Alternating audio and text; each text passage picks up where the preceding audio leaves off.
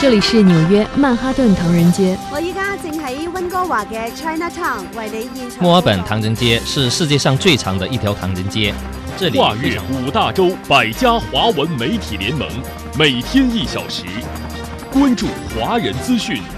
聚焦华人热点，品味华人故事，传递华人心声，环球华人，说说咱华人事儿。听众朋友您好，欢迎收听今天的环球华人节目，我是主持人高楠。今天节目的主要内容有：加强沟通协作，推动中医全面战略伙伴关系不断得到新发展。今天节目当中，我们将专访中国国际问题研究院研究员郭宪刚，请他为我们解读这一话题。今天节目当中，我们还将关注中国新能源汽车出口去年再创佳绩。行业预期今年仍将保持良好势头。二零二三年春运结束，二零二三年春运发送旅客十五点九五亿人次。欢迎您持续关注我们的节目。首先进入今天的头条关注，关注你身边的话题，这里是环球华人头条关注。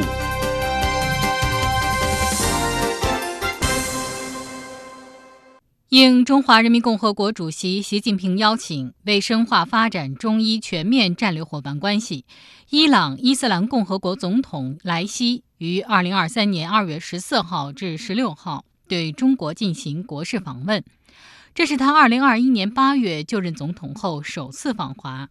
两国元首在会谈期间就一系列双多边议题交换意见，共同见证签署了农业。贸易、旅游、环保、卫生、救灾、文化、体育等领域多项双边合作文件。莱西访华期间，双方发表了中华人民共和国和伊朗伊斯兰共和国联合声明。十五号，莱西到访北京大学，接受北大名誉教授称号，并发表演讲。莱西在演讲中表示，伊朗和中国是两个文明古国，两国关系源远流长。早在两千多年前，两国人民开辟了古老的丝绸之路，创造了辉煌的历史，加强了相互之间的联系，通过相互之间的合作，谋求人类的共同幸福，在历史上留下了美好的回忆。接下来，我们就来连线中国国际问题研究院的研究员郭宪刚，请他就这一话题为我们进行解读。郭老师您好，你好，嗯，郭老师，对于这次伊朗总统莱西访华取得了一系列的成果，您是如何来看的呢？呃，伊朗总统莱西呢，在二月十四号到十六号对中国进行了访问，这是一次非常重要的一个一个一个双边的一个高层的往来。莱西在访华期间呢，习近平主席同他举行了会谈，呃，双方呢签署了二十项合作协议，这些协议的范围涵盖面很广。呃，包括经济、农业、贸易、卫生、体育啊，文化遗产、危机管控、旅游、知识产权、通信与信息技术，还包括像医疗卫生啊、生态环境保护等等。双方一下签署了这么多协议，意味着今后中国和伊朗的这个各个领域中的合作要上一个非常大的台阶。那么我们知道，中国和伊朗的关系呢是非常的悠久的。从历史上来看，呃，两千多年前丝绸之路的开通之后，中国和伊朗都是呃一个重要的一个部分。因为伊朗在两千多年前，它是横跨欧亚非三洲的一个大帝国，第一个大帝国，当时它非常发达。那么中伊两国在那个时候就有了很多的这个来往。呃，我记得我在伊朗工作期间呀，伊朗人见到中国人是非常亲切的，见了中国人就叫亲亲。秦是什么意思呢？就是秦朝的秦，秦始皇的秦。嗯，呃，那么我们想这样一个发音，从两千年到现在依然是保留下来，可见这个中伊两国这个关系的这个源远流长啊。那么从政治上来讲，中伊两国呢都是主张多边主义，反对单边主义，主张建立公正正义的这个国际秩序，有很多共同语言。呃，在经济上呢，中伊。两国呢互补性也很强，伊朗是能源输出国，中国呢随着经济的发展对能源的需求越来越大，因此呢，两国呢签署的这二十项合作协议啊，都是有它的根深蒂固的基础的。那么莱西在访问前，除了签署了二十项，还到呃北大啊去做了一个演讲，谈及到中国和伊朗的这种呃合作关系，也回答了一些问题。总的来看，呃，莱西这次访问呢，成果是非常丰厚的，对中伊两国关系的发展，我个人认为会起到非常重要的积极的推动作用的。嗯，你好，郭老师，那么您认为未来中伊两国的发展前景是什么样的呢？我想未来中伊两国发展的前景应该是非常的不错的，非常美好的。从中国方面来讲，呃，中国的经济继续向前发展，那么中国随着经济的发展呢，对能源的需求量会越来越大，那么中国会和伊朗在能源合作方面有很大的进展。那么此外呢，中国随着经济的发展，人民收入的增多，人民到海外去旅游的这个人数会大大增加，而伊朗呢有丰富的这个旅游资源。我们知道，伊朗是第一个横跨欧亚非三洲的大帝国，它有很多历史文物，很值得人们去一看。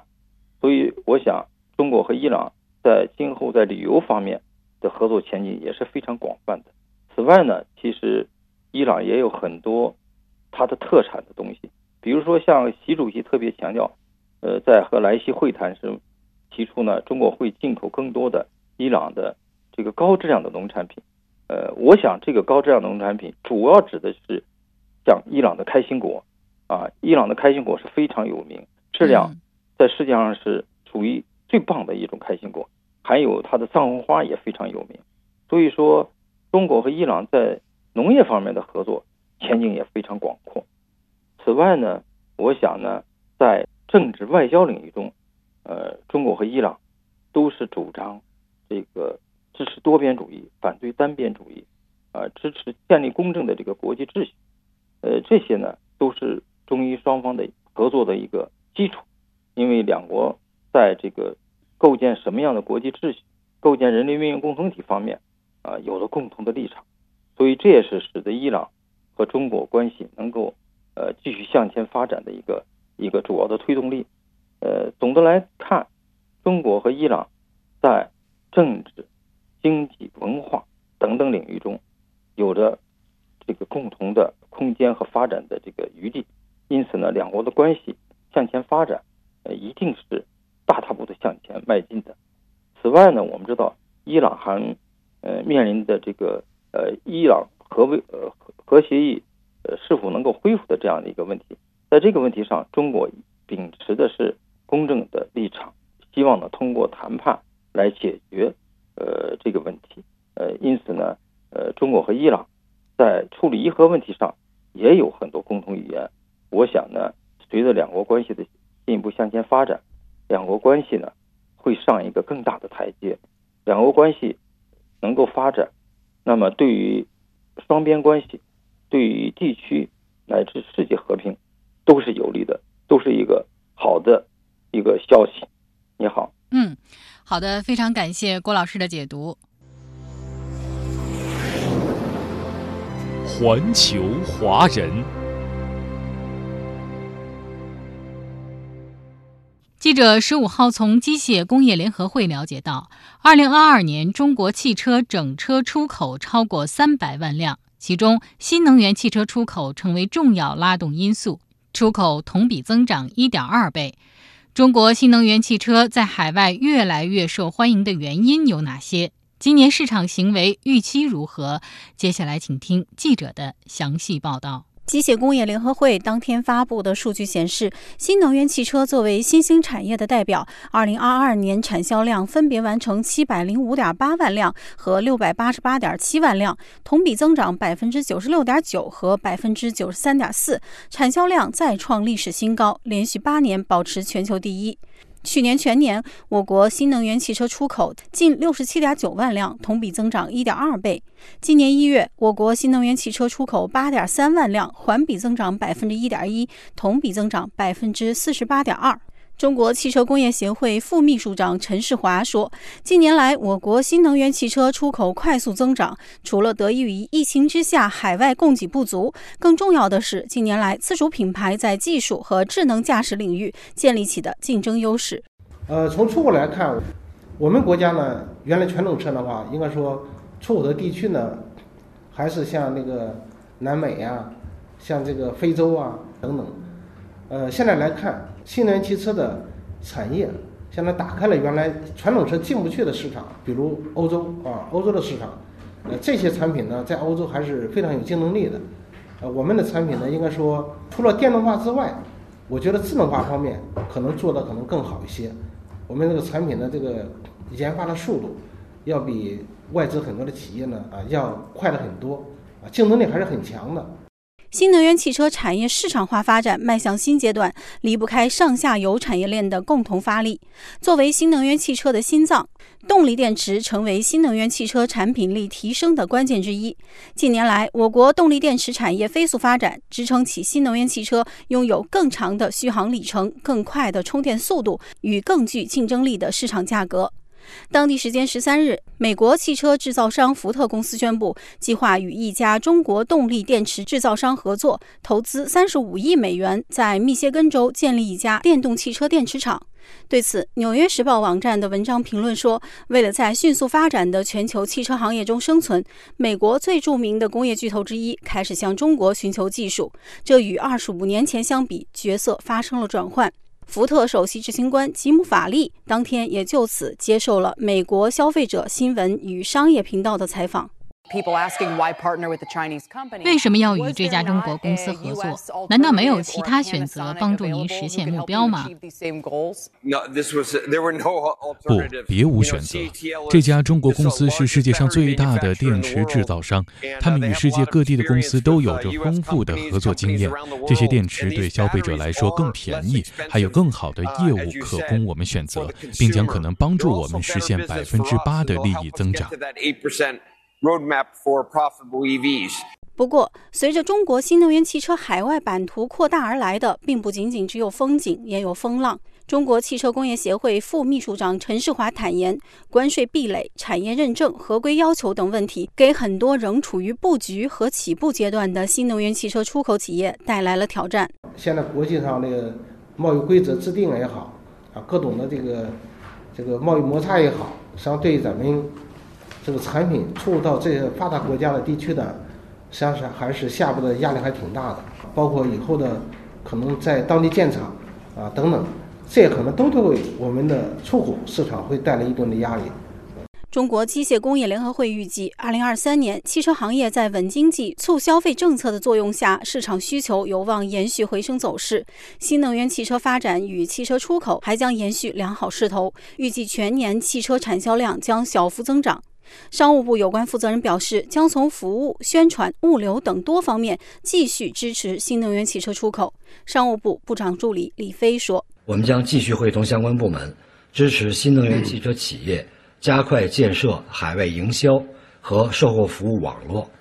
加大品牌宣传推广力度，鼓励有条件的中资银行境外机构提供境外消费金融产品，研究拓宽出口运输渠道。”通过中欧班列运输新能源汽车。环球华人。接下来，我们来关注其他方面的消息。二零二三年中国春运十五号落下帷幕。作为疫情防控进入新阶段的第一个春运，过去的这四十天，跨区域人员流动明显增加，发送旅客达十五点九五亿人次。二零二三年春运是疫情三年来出行需求集中释放的一次春运，客流大幅回升，发送旅客十五点九五亿人次，比去年同期增长百分之五十点五，恢复到二零一九年同期的百分之五十三点五。二零二三年的春运，因为不少新线路的开通，为更多的人拉近了家和远方的距离。来自中国国家铁路集团有限公司的数据显示，二零二二年十三条铁路新线开通运营，并在二零二三年春运期间发挥了重要作用。其中，黄黄高铁让大别山革命老区迎来高铁时代，武汉至黄梅只要一个半小时；新成昆铁路一日千里，成都至昆明七点五小时可达。世界首个沙漠铁路和若铁路环线贯通，更让回家之路穿越沙漠的阻隔。之前我们来这儿都是开车坐车，是时间很长很累。现在火车通了之后，给我们带来了很多方便，自动取票就可以取票，候车大厅不用排队。随着春运出行需求上升，人们首先想问的可能就是车票还好买吗？作为全球访问量和交易量最大的在线票务系统，铁路幺二三零六系统功能不断优化，单日售票量最高达到一千三百二十五万张，高峰时一秒钟售出车票超过一千张。旅客每天可提交发到站相同或同城不同车站的两个相邻日期候补车票，从以前的各两张增加到各五张。今年春运期间，候补兑现成功率达到百分之七十五左右。为应对客流高峰，春运期间重点地区和时段都在加大运力。节前，在北京沪宁杭、广深等客流集中地区，日均安排开行直通旅客列车一千六百二十三点五对，同比增加三十四点五对。而在吉林，多个机场也在春运期间加密和增加班次，同时将飞往上海、北京等热门航线的机型调换为宽体机型，以提高运载能力。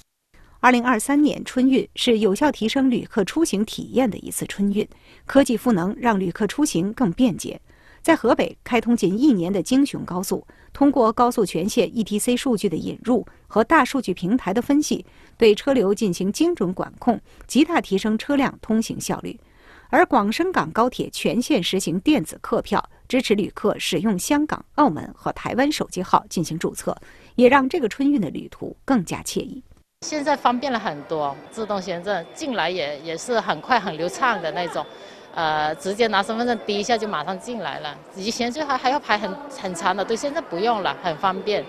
二零二二年度个税汇算将会在三月一号起开始，届时个税将会再次进行多退少补，纳税人可以从今天起提前预约办税。值得注意的是，此次个税汇算。优先退税服务的范围进一步扩大了，功能不断完善的个税 APP 也让填报的过程更为清晰、轻松、便利。二零二二年度个税汇算办理时间为二零二三年三月一号至六月三十号，时间跨度四个月，全天候二十四小时办理，办税时间非常充裕。纳税人如需在三月一号至三月二十号之间办理，可在二月十六号至三月二十号每天早六点至晚二十二点登录手机个人所得税 APP 进行预约，预约办税期限进一步延长，也可以不预约。三月二十一号后直接登录个税 APP 或自然人电子税务局网页端办理汇算申报，或到主管税务机关办税服务厅直接办理。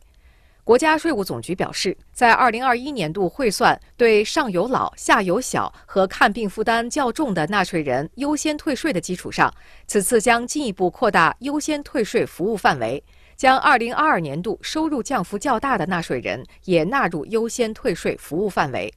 业界认为，这意味着个税针对纳税人生活负担的考量越来越全面。至于这个降幅达到多少算是比较高啊？是百分之三十还是百分之还是三分之一啊？这个实际上就要通过我们税务部门基于他所掌握的税收大数据，然后基于我们的现实情况来做出一个界定，优化纳税服务的一个重要的体现。此次增加了三岁以下婴幼儿照护专项附加扣除、个人养老金等可以在汇算中予以扣除的规定。三岁以下婴幼儿照护专项附加扣除，按照每孩每月一千元的标准定额进行扣除，也就是在汇算时全年有一万两千元标准的定额扣除。个人养老金税前扣除，纳税人可使用个税 APP 扫描年度缴费凭证上的二维码，生成年度扣除信息并自动填报。人社部数据显示。截至二零二二年底，个人养老金参加人数一千九百五十四万人，缴费人数六百一十三万人，总缴费金额一百四十二亿元。三岁以下的幼儿，我们也允许你税前扣除。那么这个下有小的范围就拓展完善了。然后上有老呢，原来我们呢是针对自己赡养你的父母，现在呢我们这个赡养老人在养老这个方面的概念也进一步的升级了。此外，纳税人可登录个税 APP 查看税款计算的整个过程，包括税前累计收入、专项扣除、附加扣除、适用税率以及申报税额等，可以让我们知道我们税后的一个收入的情况是怎么来的，你到什么时候这个税率会跳档，当月的你拿到手的每一分钱，其实通过这个你都可以核对的非常清楚。记者在采访中发现，在生活服务业回暖大潮中，各大商圈站上了潮头。这与中国近年来推动各商圈差异化发展、推进步行街改造提升、打造消费地标、确立智慧商圈、智慧商店等一系列举措密不可分。练内功、抓机遇，让各地商圈成为了消费复苏的排头兵。据商务大数据监测，二零二三年二月一号至十四号。全国三十六个大中城市重点商圈日均客流为九点六万人次，较去年同期增长百分之四十二点三，较一月日均客流增长百分之三十一点五。其中，二十八个城市重点商圈客流超去年同期水平，西安大唐不夜城商圈、天津金街商圈、杭州湖滨商圈客流同比分别增长百分之一百一十一点八、百分之九十三点二、百分之八十一点二。在北京的大红门商圈，记者走访了两家理发店，他们今年开始营业的时间要比往年提前一周。因为这个客户啊，有的烫染客户比较比较多，同比去年的话，我们这个客户量增长能达到百分之二十到三十这个样子。呃，业绩呢，同时也增长了一些。不仅是理发店，商圈里其他各类生活服务业的店都已经开门营业，生意也都有所增长。现在换季了，也是洗衣服的，也有一小高峰期。美团数据显示，元宵节后，美容美发、美甲等各类变美服务热度持续上升。其中，美容 SPA 的搜索热度环比上月增长百分之二百二十三，卸甲服务搜索量环比增长百分之一百五十八。运动场馆人气回暖，健身消费热起来，小众运动进一步出圈。数据显示，元宵节后，零基础舞蹈课搜索量环比增长百分之二百一十九。羽毛球馆搜索量环比增长百分之一百八十二，能够搭上商圈人气的这种生活服务业的店铺，它也是比较优先去复苏的。那么没有搭上商圈人气的这个一些街边的小店，它可能会相对的慢一些。但总体来说呢，我们也看到整个生活服务业的复苏的回暖的迹象都是非常明显的。城市生活的快节奏，让大家在工作之余更加追求精神的治愈，缓解压力、放松身心的需求呢，也催生了一些新业态，像射箭、泰拳、陆地冲浪等解压消费新体验，正在受到越来越多年轻人的追捧。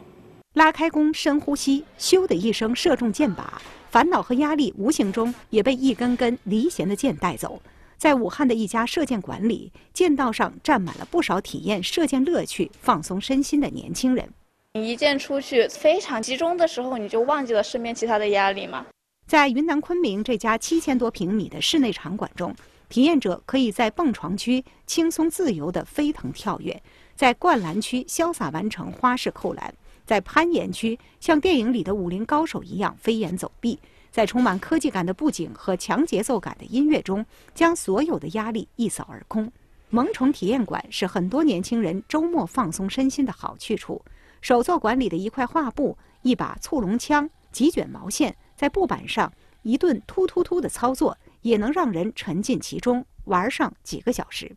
解压的需求也催生了一些新业态。在湖北武汉的这家颠倒博物馆里，整个空间采用了一百八十度倒立实景设计，所有物件都固定在屋顶，只需要站着、躺着摆好拍照动作，旋转手机，就能实现反转地球、一秒轻松解锁飞檐走壁和悬浮空中的超能力。有数据显示，去年解压类玩具在某购物平台的整体增速达到百分之四十。新兴的解压产品不断涌现，各式各样的解压相关的新服务不断兴起，也为创业提供了更多新空间。在浙江义乌的小商品市场，记者在走访中发现，很多店铺出售的解压类玩具月销量都超过万件，其中一些爆款解压玩具的月销量可达到七十到八十万件。今天人流量已经达到了有三四十位客人了，包括我手机上那些客人，订单的话已经达到一百多个了，是往常的五到六倍。相关数据显示，目前，中国共有八百一十家企业名称或经营范围或产品服务或商标含解压。仅去年一年，新增注册企业就达到七十余家，同比增长百分之九十四点五九。您正在收听的是《环球华人》节目，稍后请您继续关注其他精彩内容。